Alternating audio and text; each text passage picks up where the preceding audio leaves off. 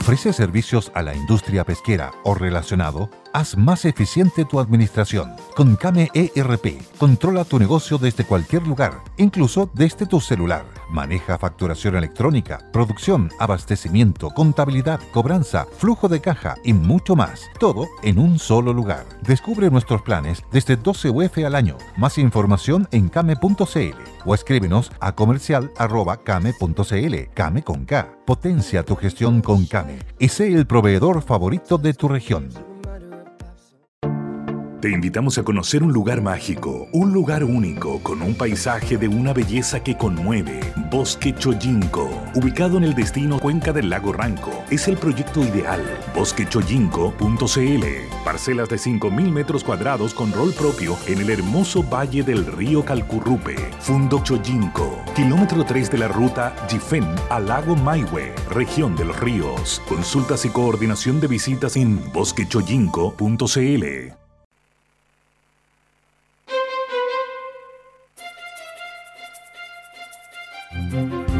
Radio El Conquistador, el medio de comunicación chileno con mayor cobertura nacional, presenta Buenos días Mercado. Estos son los titulares de hoy.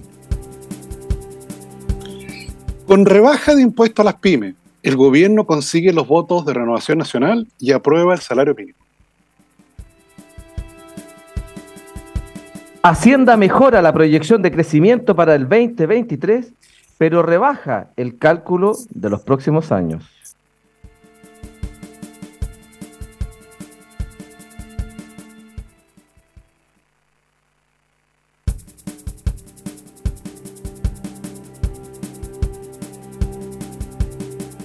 ¿Qué tal? ¿Cómo están ustedes? Muy buenos días, gusto saludarlos, bienvenidos al Buenos Días Mercado, 8 de la mañana con dos minutos, estamos iniciando el programa con un par de temas que son los que han marcado efectivamente las últimas horas, este acuerdo político que destraba el trámite del salario mínimo, que hay que desmadejar esta madeja porque está se, abrieron otros escenarios a, propósito de tributación para pymes y a propósito del subsidio, los tramos que se contemplan, etcétera, etcétera, aunque se mantiene eh, el, la misma aspiración, digamos, ¿ah? en el proyecto que es llegar a los 500 mil eh, pesos eh, por trabajador en un poquito más de un año más. Y lo otro, bueno, esta proyección alentadora, auspiciosa, aunque con sesgo optimista, dicen algunos, que hace el ministro de Hacienda a propósito de lo que va a ser el crecimiento de este año 2023 en la economía chilena. Eh, los saludo, don Willy y don Tomás, y vayamos, si le parece, primero, don Tomás, con, el tema del salario mínimo, que me parece interesante mirarlo a propósito de, lo que decía Willy, porque esto incluye una rebaja de impuestos ¿ah? para algunas empresas. Entonces, mira, bueno, se puede rebajar impuestos, ¿no? Claro, no, sin duda, Y esto mira el enredo en que se han metido ahora. ¿Te fijas? Porque, porque, claro, la tradicional discusión de salario mínimo es cuánto sube el salario mínimo. y siempre se ha discutido en relación a ese incremento a la luz del aumento de la inflación, del aumento de la productividad, de las condiciones económicas. Y eso ha sido la discusión tradicional. ¿Y, de las ventas de las empresas, Tomás? Porque cuando eh, uno vende más y le da mejor, es más ah, fácil. no, claro, no, claro, por eso, de crecimiento de la economía. Sí, pero eso es como un promedio no, lo sé, lo sé. Pero suponte tú, de hecho, el reajuste anterior, con el cual llegamos al valor que tenemos hoy día, eh, en la ley que se aprobó estaba incluido el crecimiento del IMASEC. Si el crecimiento del IMASEC superaba cierto valor, el reajuste era mayor. El no minero, seguramente, ¿no? Claro. No, completo, en esa. ah, no recuerdo si era el no minero. Parece que era el no minero, sí. El minero se desacopla de eso. Claro, puede ser cualquier cosa.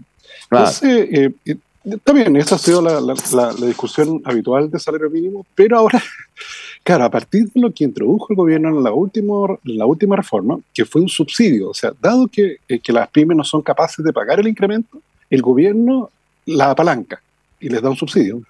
Eso, señor Lavín, solo existe en Canadá. En ningún otro país existe, bueno, en Canadá y en Chile ahora. en ningún otro país el Estado le pasa plata a las empresas para poder apalancar el aumento del salario mínimo. Entonces estamos ante una cuestión bien inédita. ¿Qué generó lo que comentamos en un momento? De que la discusión no iba a ser el reajuste del salario mínimo, iba a ser este subsidio. Y bueno, y además se agregó un tercero en el baile, que le voy a contar de inmediato, señor David. Entonces, tal como usted señala, el reajuste del salario mínimo salió tal cual. Este es el primer trámite, ¿eh? Este es la Cámara de Diputados, primer trámite, pasado al Senado. Entonces, hoy día es 410 mil y a partir de mayo sube a 440. En septiembre sube a 460 y en julio sube a 500 mil pesos. Es retroactivo esto, entonces si se aprueba en junio, este proyecto corrió a partir desde de junio. A partir del 1 de junio, sí. Es retroactivo.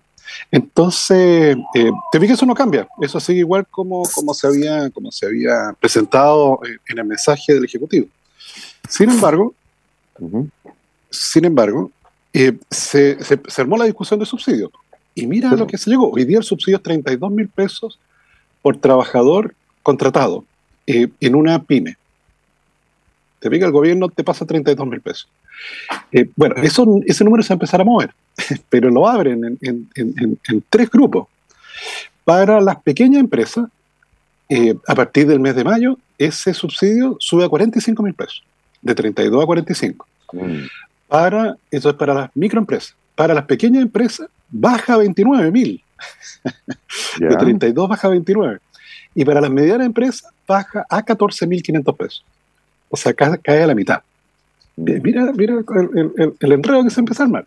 Mm. ¿Qué ocurre a partir de septiembre? ¿Te fijas? Porque esto va a ser para el periodo mayo-agosto. En septiembre eh, eh, te encargo el, costo administrativo de toda esta cuestión.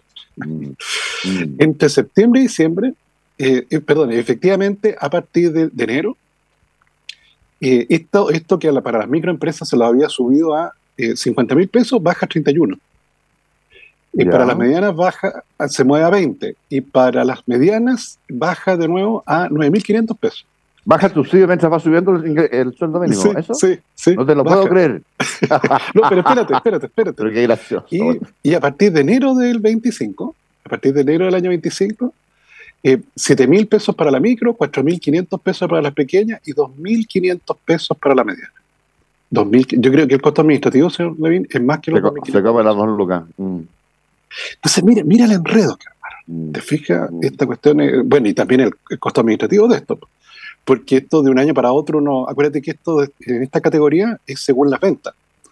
Entonces, si un año para otro cambiaste, vendiste un poquito más, vendiste un peso más y pasaste el umbral. Pasaste un, toma el otro. Entonces, mira, mira, no, esta cuestión es claramente la vaina más cara que el sable.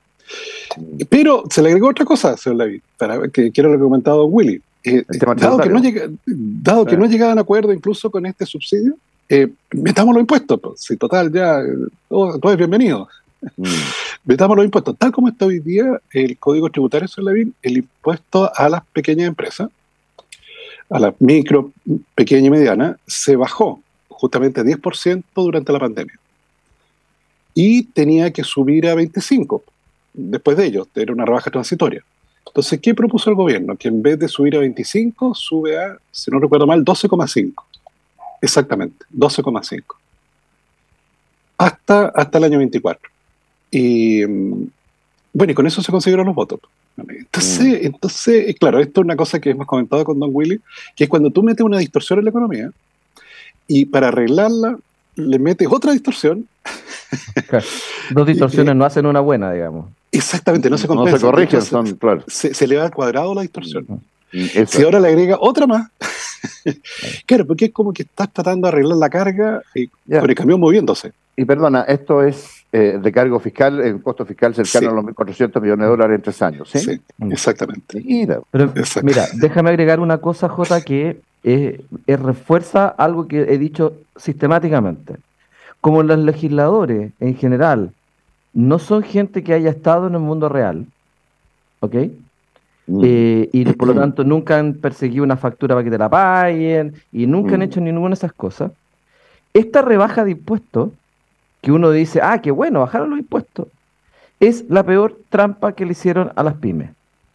¿Por qué? Porque con ese nivel de venta, normalmente casi todos, tienen renta atribuida. Mm.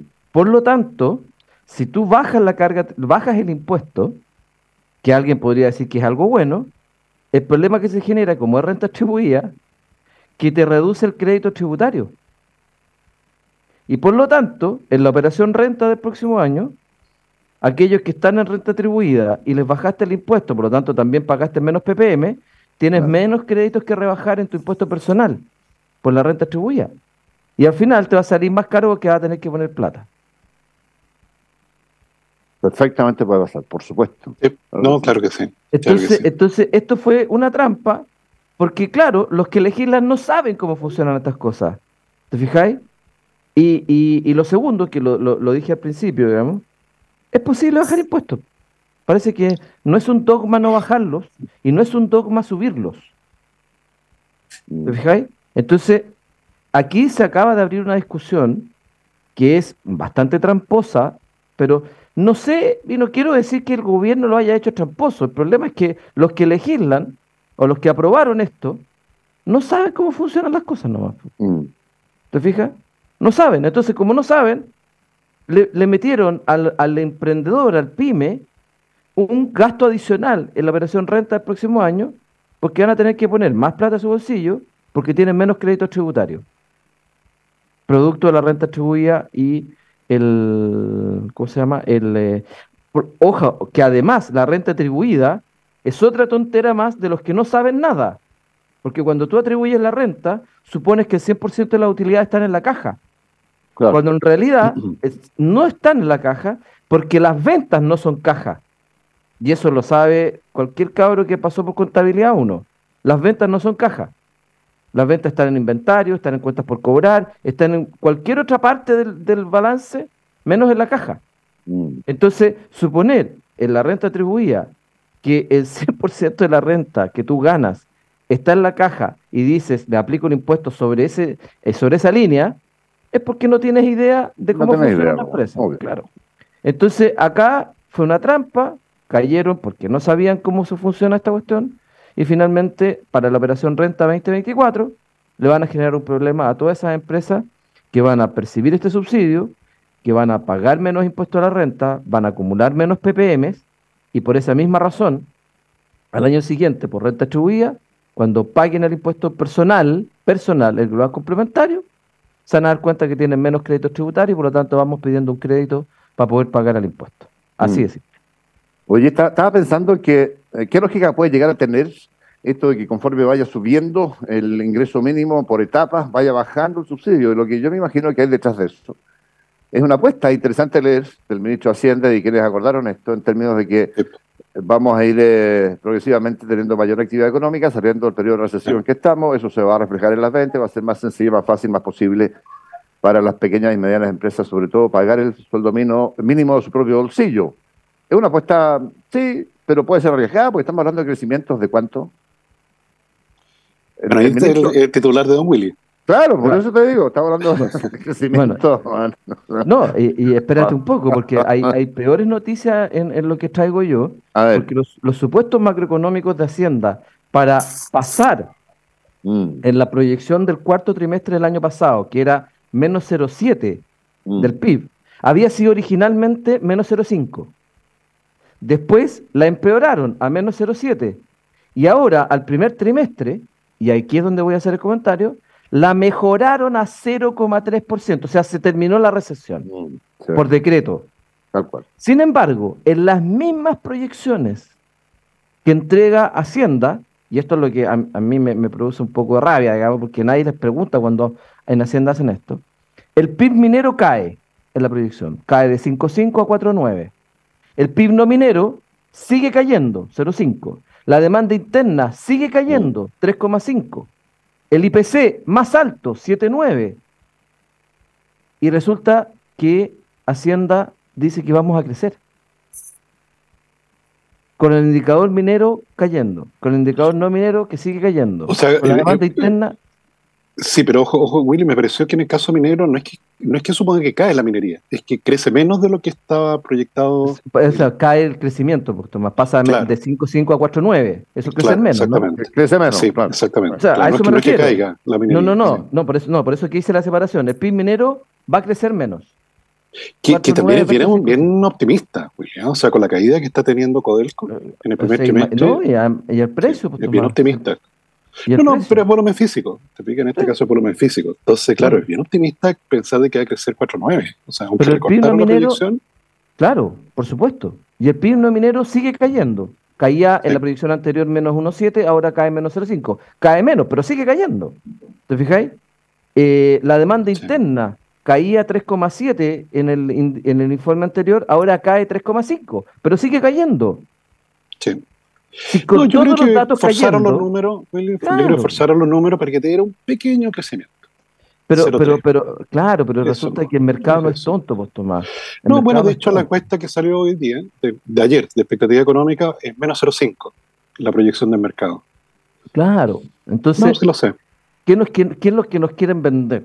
Si finalmente los datos uno los puede torturar, por supuesto. Si, si tú al, al, al promedio del IMASEC le sacas la raíz cuadrada, lo elevas a pi, lo divides por 4,8 y le sumas 3, claro, probablemente te va a dar 0,3, digamos. O sea, pero, pero, pero eso no tiene ninguna lógica, porque las condiciones de base siguen siendo tan malas como el informe financiero anterior.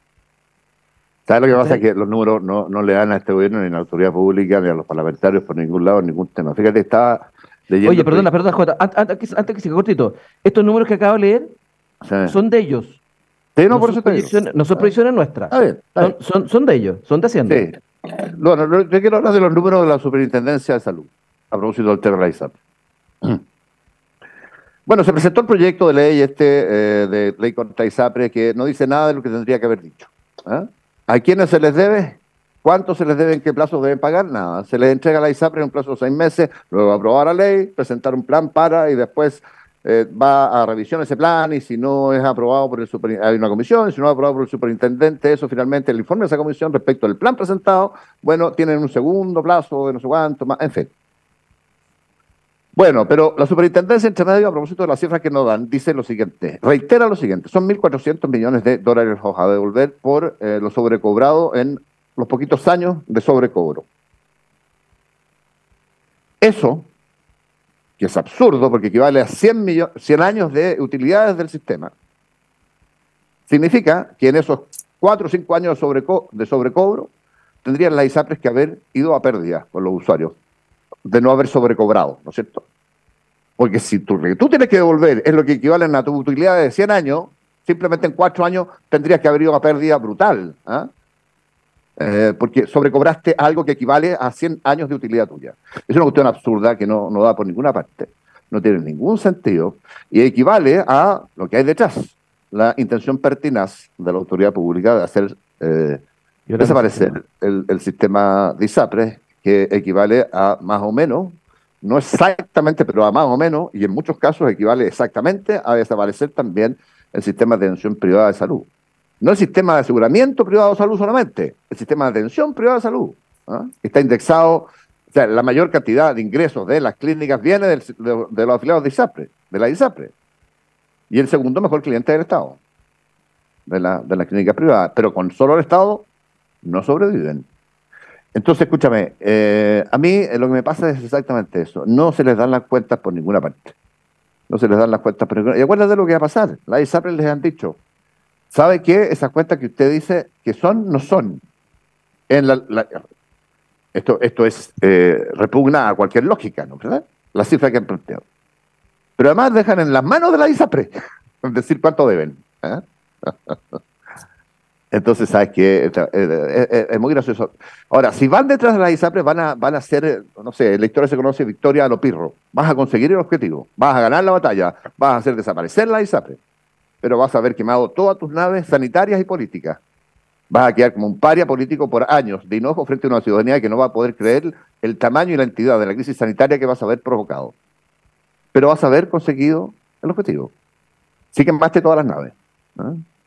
Entonces, de verdad, yo respecto a esto me, me, sorprendo cada día más que, hay un cuento de las cuentas del gran capitán, ¿eh? un cuento, lo pueden buscar ustedes por internet, que saca unas cuentas alegres, maravillosas, ¿eh? respecto de, lo descubierto, le mandaba el rey estos informes. ¿eh? Absurdo, absurdo. Entonces, a mí, la, verdad es que a mí no, no me sorprende ya nada mucho. No, no, y además, además, y, y, yo creo que tú tienes un punto que es muy importante. Esta discusión es solo, solo, solo ideológica en, en términos de hacer desaparecer el financiamiento de la salud privada. ¿Por qué mm. digo que solo eso? No tiene ningún otro sentido. Porque el 20% de la fuerza de trabajo está en ISAPRE, el 80% está en FONASA.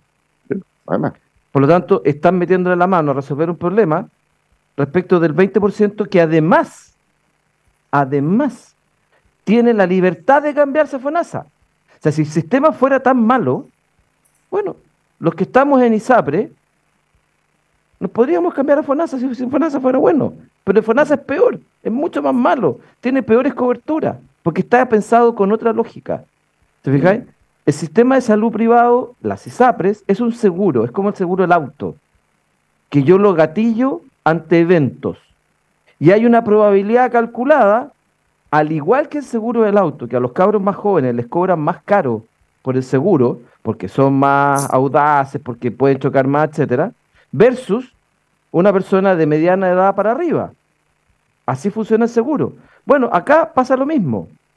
Las personas, al revés, digamos, las personas más jóvenes, como tienen menos probabilidad de enfermarse, son más baratas que, más baratas en términos de lo que puede costar un evento, a eso me refiero, versus las personas más adultas que son más caras la probabilidad de los eventos. Las enfermedades son más complejas, etcétera.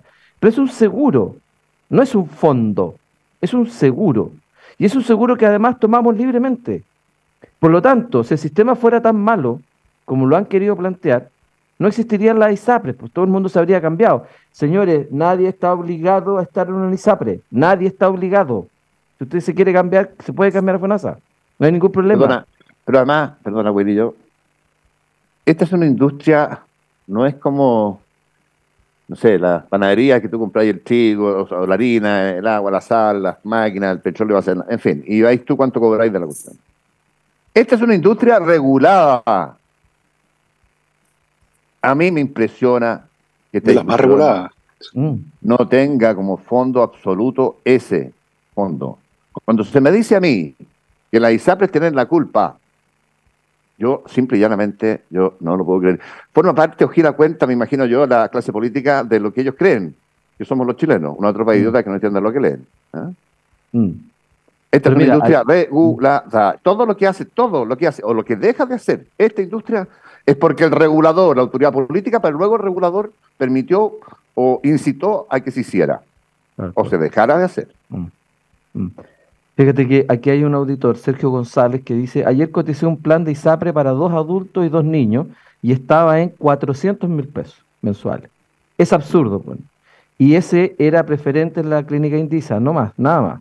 Ni por si acaso gasto tanto en salud mensual. Es demasiado caro este, comillas, seguro. Fonasa, oh. Exacto. Si lo encuentra caro, váyase a FONASA. Pero no destruyan el sistema de respecto a los cual, de cual algunos queremos estar. Si eso es la libertad. Y por eso que el sistema tiene, el Estado tiene que garantizar el libre acceso. No, que existan alternativas y yo elijo. Si veo que algo es muy caro, bueno, me cambio a uno más barato. Ahora, si lo que tú decís, Willy, es tan fácil, la, la, irrupción de la atención privada masivamente en salud en Chile, de la mano de la, de la eh, industria del aseguramiento privado de salud en Chile, surgió porque la salud pública no fue suficiente, ¿verdad? Para generar una atención de calidad. Eso, esa es la razón de fondo. Bueno, hagamos lo siguiente.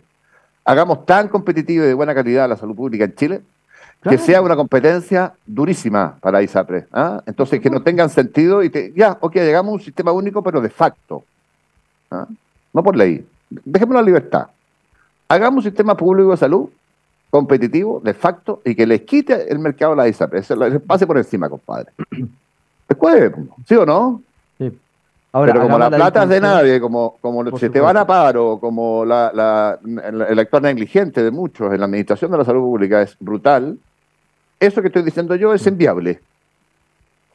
Pero hagamos la separación entre el prestador y el asegurador. Bueno, también. El prestador es el hospital público, el equivalente a la clínica, la clínica privada, la clínica alemana, las condes, etcétera. Y al otro lado, como prestadores de servicios de salud, tiene a los hospitales, los CEFAM, etcétera. Eso es una discusión. ¿De acuerdo? La discusión anterior a esa, un peldaño más abajo, tiene que ver con el asegurador. Y en el asegurador hay dos instancias, una privada, y se llaman instituciones de salud eh, previsional, ISAPRES, de, de prestación de salud, perdón, y, eh, y FONASA, Fondo Nacional de Salud. Tengo dos alternativas. Cotizo las dos. Si la CISAPRE es más cara, yo racionalmente tendría que optar, en función de mi restricción presupuestaria, por la más barata, que sería FONASA. Y no hay problema, pues. suscríbase a FONASA. Pero ¿por qué decir, ah, esto es caro, hay que destruirlo? ¿Por qué? Si esto es una preferencia revelada, cuando yo contrato un programa, de, un, plan de salud en un ISAPRE, es porque estoy consciente de cuánto estoy pagando y estoy manifestando mi, mi, mi, preferencia, estoy revelando mi preferencia porque alguien con esas características, con ese nivel de cobertura, me asegure. Por eso que Además, los programas, perdón, con esto, con esto cierro. Los programas, por eso que los programas en la ISAPRE suelen ser más caros que los otros, fundamentalmente porque tienen mejor cobertura y libre elección. En cambio, FONASA, los programas de libre elección tienen una tasa más alta que los, no, que no tienen libre elección. Por supuesto, ¿sabes lo que? Sí, evidentemente, pero a mí me recuerda todo eso que tú explicas con tanto detalle y con tanta lucidez, me recuerda el fallo de la Corte Suprema. Y encuentro aberrante por varias cuestiones. Una de ellas porque no entendieron de lo que se trata exactamente de lo que tú estás diciendo, pero además, los tribunales en general. It is Ryan here, and I have a question for you. What do you do when you win? Like, are you a fist pumper?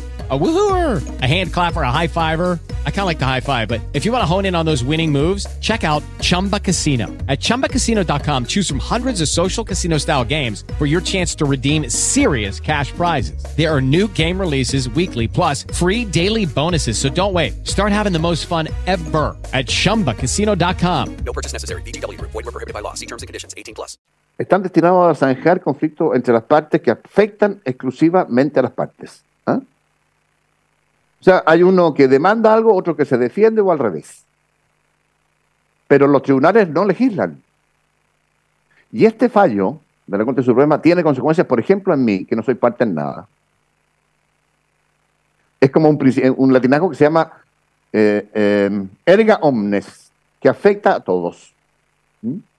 ¿Mm? Mm. Y resulta que los fallos de la justicia afectan solo a las partes involucradas.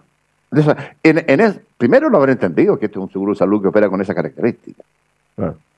¿Quién te puede obligar, vía fallo judicial, a desconocer la, o a, tiene, para poder fallar en justicia, ¿verdad? Tienes que reconocer o conocer, conocer y reconocer la estructura. Sabes de lo que estás hablando, vos, compadre. ¿Ah? Claro, claro. Pero mira, mira, aquí, aquí se produjo una discusión bien interesante en el chat de Facebook, porque esta misma persona, Sergio González, eh, dice que eh, él está en, está en ISAPRE, dice, estoy en ISAPRE, aún con el plan súper antiguo, he cotizado estar en FONASA más un seguro y es prácticamente igual de caro que estar en una ISAPRE, pero con menos prestaciones. Bueno, ahí está tomando una decisión racional, por eso que está en ISAPRE. Pero si se va a FONASA y tiene que contratar un seguro para poder equiparar las coberturas, le sale lo mismo, pero con menos prestaciones. Por eso es que el sistema funciona. Porque no es más barato estar en FONASA al final, porque tiene que contratar un seguro complementario. Y aquí responde otro auditor. Dice, en realidad, 100 mil pesos por persona es relativamente barato. Él dice, es muy barato, pero dice, un seguro de un auto vale fácil ser lucas. ¿Cuánto pagas por TV Cable? ¿70, 80, 90 mil pesos? Y acá estamos hablando de salud. Y mm. la gente está dispuesta a gastarse 100 mil pesos mensuales en TV Cable, mm. ¿no es cierto? y no está dispuesta a gastarse 100 mil pesos por persona en, salud, cuando una operación te puede salir 10 millones. Por lo Entonces, por lo Claro, por eso es que es importante mm. tomar estas consideraciones porque es re fácil desde la retórica mm. plantear que el sistema privado de salud es malo porque es privado y el sistema público es bueno porque es público. No, aquí Sergio hizo un análisis bien simple, bien claro. Él está en ISAPRE, está cautivo por un plan antiguo, perfecto. Si se cambia a FONASA para que le salga más barato, probablemente el plan de FONASA le va a salir más barato, pero va a tener que contratar un seguro adicional para cubrir mm. todo lo que FONASA no cubre. Mm. Y eso le va a salir igual o más caro que estar en ISAPRE. Mm. Entonces, el problema no son las 400 lucas, amigo mío. Porque las 400 las va a pagar igual. Y ahí pasamos a la otra discusión. Pasamos a la discusión de los prestadores. Ya, Oye, Willy, ocho y media casi de la mañana, don Icle está ahí medio nervioso y enojado con nosotros. Así que vamos al corte y regresamos en breve con más al Buenos Días Mercado. En Heaven World estamos de aniversario gracias a su confianza. Hoy celebramos 30 años junto al ascensor más confiable del planeta, ascensores Mitsubishi, únicos con 5 años de garantía Mitsubishi, un ascensor para toda la vida. Adquiéralo en heavenworld.cl. Y problemas con su herencia, si quieren, eh, se quieren apropiar de lo que le pertenece, quiero recomendarle al único estudio de abogados que se especializa en herencia, planificación sucesoria, posesiones efectivas, testamentos, particiones, etcétera. Matthews Paiva, abogados especialistas en herencia. Usted los puede contactar escribiendo a contacto arroba mpherencias.cl o visitando simplemente el sitio web mpherencias.cl. Came ERP te permite tener el control total de tu negocio desde cualquier parte y desde el celular. Se implementa en dos horas. Planes desde 15 UFs al año. Pide tu demo gratis a comercial arroba came con K.cl. Más información en came.cl. Ohio National, para que ningún imprevisto cambie su calidad de vida, confía en Ohio National, una gran compañía en los Estados Unidos, en Chile. Ohio National es rentas vitalicias, seguros de vida, ahorro y APB, desgravamen, créditos de consumo, compañía de seguros, Ohio National, la vida cambia. Ahí estaremos, ohionational.cl.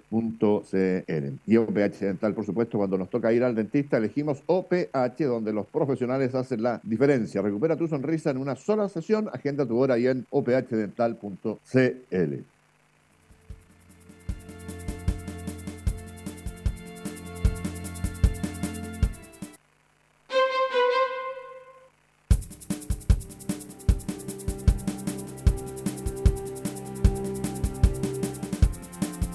Ya, estamos de vuelta a esta hora de la mañana, a las 8 con 34 minutos, con el Buenos Días Mercado. Me acaban de mandar los amigos de MBI, corredores de, bolsa, la apertura del dólar en el 7.91 hoy día. El cierre ayer a las 4 de la tarde fue 7.87 con 85, vale decir, consejo relativamente alcista. Claro que ayer se movió, fíjate, eh, en una banda de 5 pesos. ¿eh? El mínimo ayer fue 7.85, el máximo 7.90, cierre 7.87. En fin.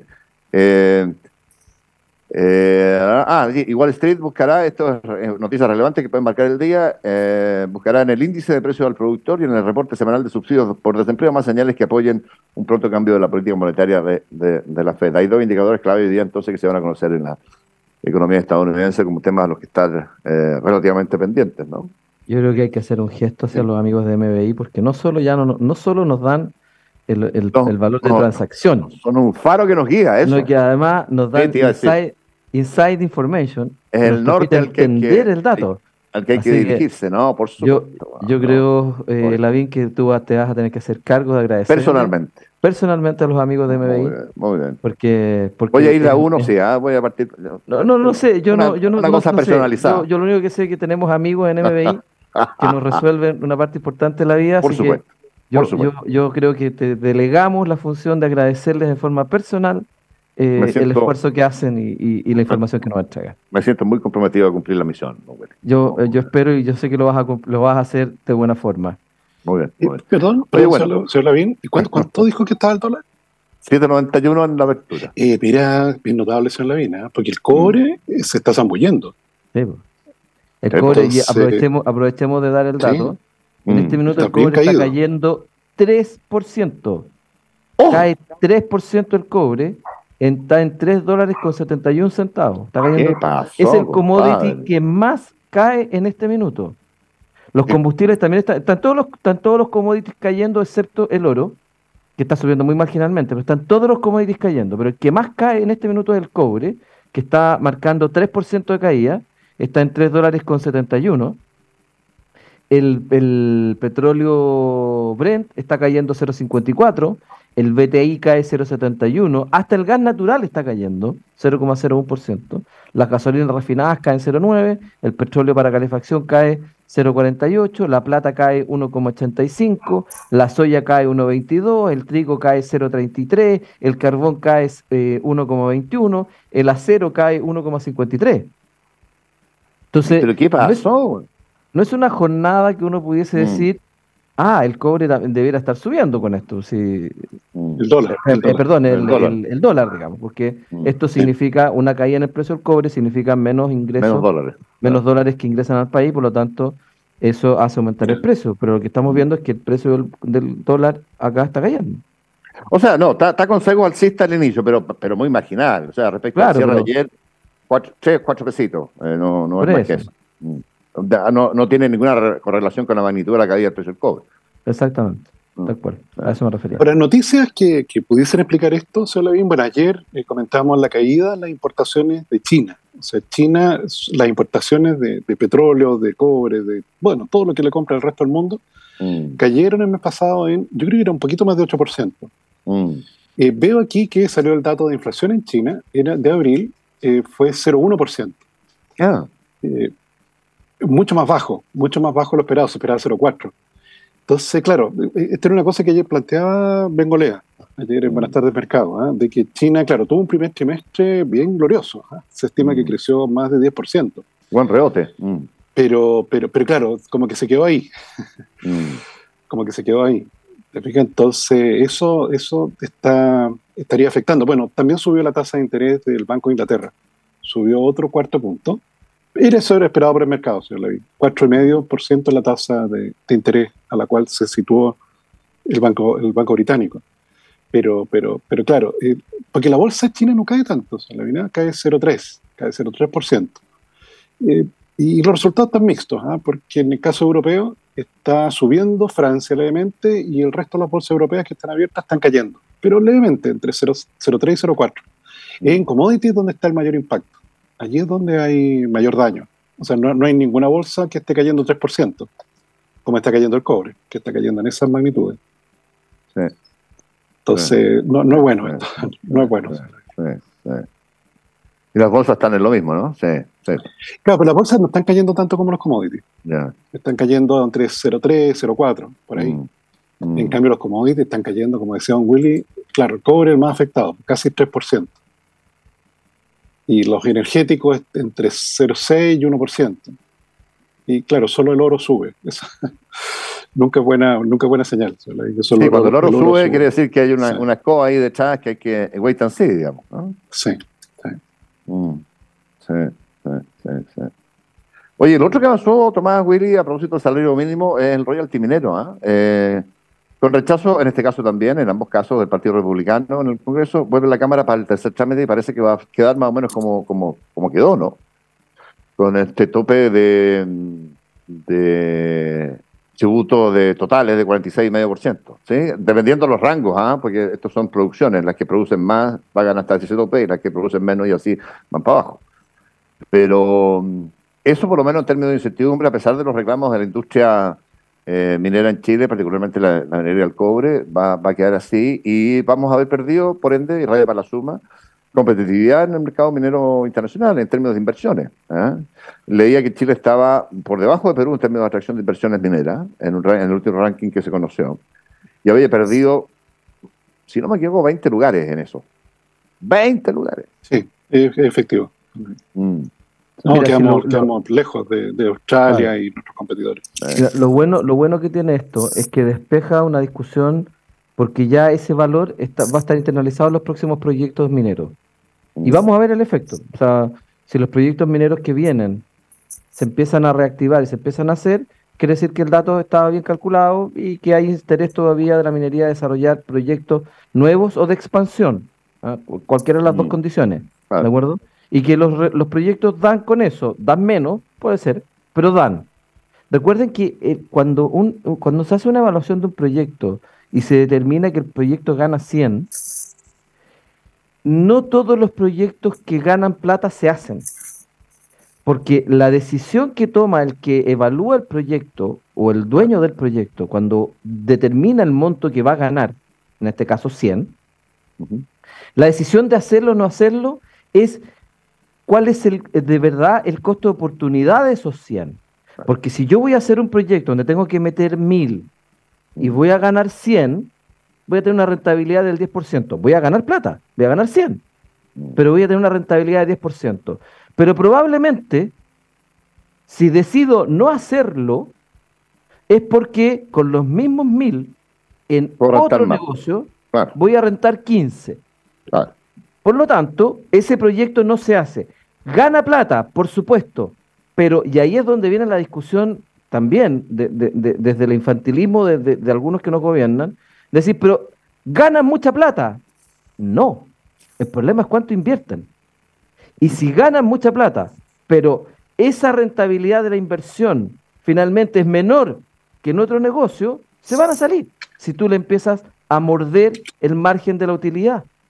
Por mucha plata que ganen, y esa es una discusión bastante torpe, porque no es relevante cuánto tú ganas en el volumen, sino que es dónde tú ganas más con la misma inversión, con el mismo esfuerzo. Por lo tanto, si los proyectos que vienen en minería se reactivan o empiezan a, desarrollarse nuevas expansiones, ya sabiendo, y ese es mi punto positivo, ya sabiendo que como máximo van a pagar 46,5, todos los proyectos mineros, para efectos de la evaluación y presentar a un directorio, se van a evaluar con un 46,5 máximo de tasa de impuestos. Y por lo tanto, con ese 46,5, van a llegar al directorio y le dicen, mire, con la tasa de impuestos y todo esto, vamos a ganar 100 lo primero que va a preguntar un director, bueno, ¿y si no hacemos la expansión y metemos la plata en un depósito a plazo? Ah, vamos a ganar 105. Ok, no hay expansión. Se acabó. Distinto es que si el impuesto hubiera sido 40, o 35, o 30. Probablemente, en vez de haber ganado 100, habrían ganado 150, y el directorio habría dicho, ¿cuánto ganamos metiendo la plata al banco? Ah, habríamos ganado 108. Ok, hagamos el proyecto entonces, porque ganamos más en términos relativos. Por lo tanto, por favor, saquemos de la discusión y no normalicemos que hay que discutir sobre las utilidades de las empresas. Lo que hay que hacer es que hay que discutir sobre la utilidad respecto de la inversión y del riesgo asociado. Porque el riesgo también es una variable que se descuenta en todos los proyectos. Ahora, si el proyecto está bien evaluado, la tasa de riesgo está calculada en la tasa de interés que eh, deflacta los flujos, ¿ah? que, actualiza los flujos. si el proyecto está bien evaluado, ahí está. Y si con el riesgo asociado en la tasa de interés el proyecto da una rentabilidad que comparada con, otra, con la misma inversión en otro lugar es mayor, el proyecto se va a hacer, sin ninguna duda. Por eso es que también la retórica, porque esto, esto no es un camino de una vía, es un camino de dos vías. Porque cuando te dicen, ven que lo hicieron igual, claro, pero porque la rentabilidad con, con el impuesto lo da. Entonces, no pensemos, ah, es que esto gana mucha plata. No, si no es problema. El punto no es cuánta plata tú ganas. El problema es qué podrías haber hecho con esa misma inversión puesta en otra cosa. Y esa es la conversación que hay que tener. Entonces, mm. que un ISAPRE gane 1.300 millones de pesos eh, al mes o al día no es relevante si con la misma inversión que tienen que hacer, con los mismos riesgos asociados a la industria, ganaran 1.500 en otra parte. Mm. Oye, vámonos al corte. Eh, antes de nada, citar, probablemente tenga que ver con eh, la realidad de lo que ha sido la tramitación de este tipo de proyectos, pero también con el golpetazo brutal en materia electoral que tuvo el, el oficialismo más recalcitrante en, las elecciones del domingo pasado. Jaime Naranjo, que fue presidente de la Comisión de Hacienda de la Cámara de Diputados, eh, y reforma tributaria, dice. No me voy a cortar las veras por el impuesto al patrimonio, tampoco los, los parlamentarios, ni el Partido Socialista, es socialista. Dice que mm, dijo que sería una tosudez tratar de poner nuestras ideas a y hacer la reforma tributaria a nuestra pinta. E instó a Chile vamos a hacer propuestas que contribuyan a recaudar más.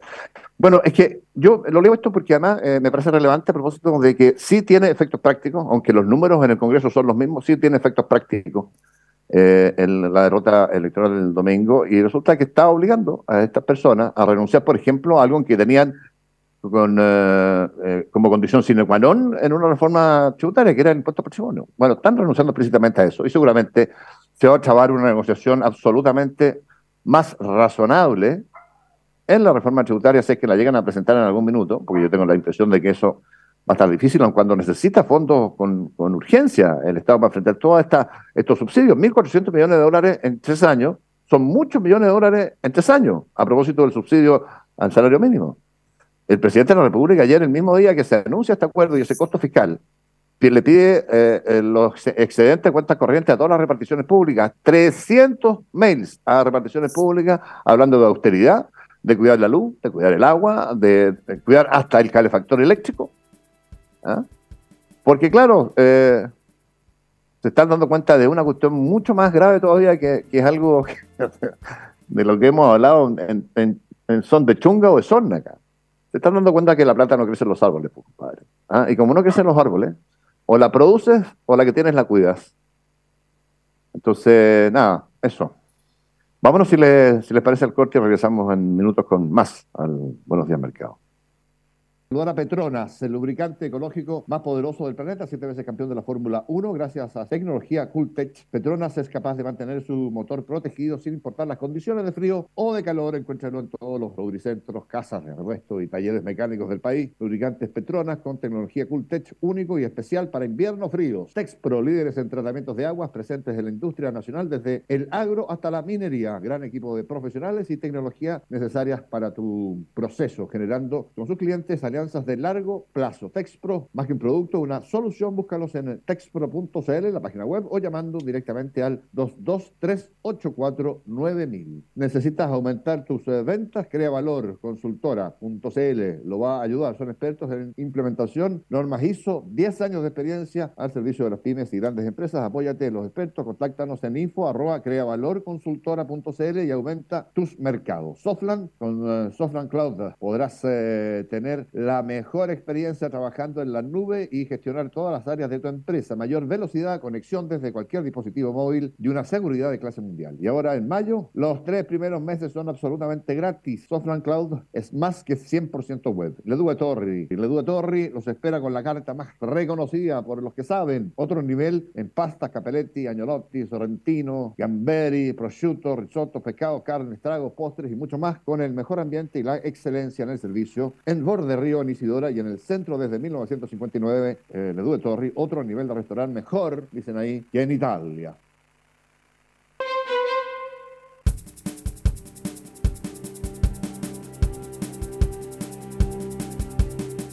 Oye, son ya las 8.54, estamos de vuelta con la, la, parte final del Buenos Días Mercado, que nos va a alcanzar en términos de disposición de tiempo para poquito.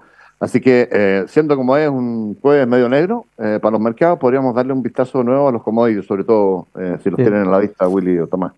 Mira, el cobre sigue ahí batallando, ahora mejoró un poco, pero muy marginalmente. Pero ahora, de antes estaba cayendo 3,01, ahora está cayendo 2,9, técnicamente 3%. la plata sigue cayendo 2%, el petróleo para calefacción sigue cayendo un 1%, la gasolina refinada cae en 1,26 y el gas natural cae 0,51 el Brent cae 1,05 y el BTI cae 1,24. Misma cosa con el soya, el trigo, el carbón y el acero, todos los commodities a la baja. Sí. Eh, ¿Y las bolsas lo mismo, Tomás? No, no, se mueven mucho. Sí, resultados mixtos, pero, pero en general teñidas de rojo, a la baja. Oye, último operado me dicen, 8.55, eh, la gente de MBI, eh, correo de bolsa 7.94. Respecto al cierre de ayer, estos son como 7 pesos más. ¿ah? Y respecto a la apertura, no es tanto más. Claro, no es tanto más respecto a la apertura 7.91, pero abrió arriba eh, respecto al cierre de ayer y está en 7.94. Así que está respondiendo al, al, precio del cobre probablemente en parte, ¿no? Eh, agradecido de nuestros amigos de MBI. Ya está. Oigan, William Tomás, eh, nos despedimos, nos reencontramos mañana. Mañana, hasta mañana. Lo pasen regio, buenos días. Hasta mañana. Buenos días. Chao, chao. Step into the world of power, loyalty, and luck. I'm gonna make him an offer he can't refuse. With family, cannolis, and spins mean everything. Now, you wanna get mixed up in the family business. Introducing The Godfather at ChumbaCasino.com. Test your luck in the shadowy world of The Godfather slot. Someday, I will call upon you to do a service for me. Play The Godfather now at ChumbaCasino.com. Welcome to the family. VGW Group. No purchase necessary. Void where prohibited by law. See terms and conditions. 18 plus. Step into the world of power, loyalty, and luck. I'm gonna make him an offer he can't refuse. With family, cannolis, and spins mean everything. Now, you wanna get mixed up in the family business. Introducing The Godfather at ChumbaCasino.com. Test your luck in the shadowy world of The Godfather slot. Someday, I will call upon you to do a service for me. Play The Godfather now at ChumbaCasino.com. Welcome to the family. VGW Group. No purchase necessary. Void where prohibited by law. See terms and conditions. 18 plus.